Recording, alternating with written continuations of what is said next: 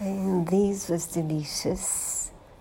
Uh, it's an old woman who falls for a, an old guy.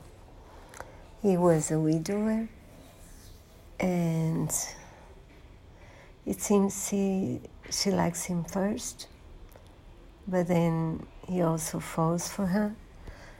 He's a bit afraid because he misses his wife. He's a widower. He thinks he's a bit confused, but then you see, and it's about mature love and. Hmm.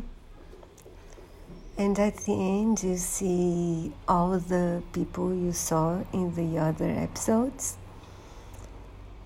and something that happens before, something that happens afterwards, and very interesting.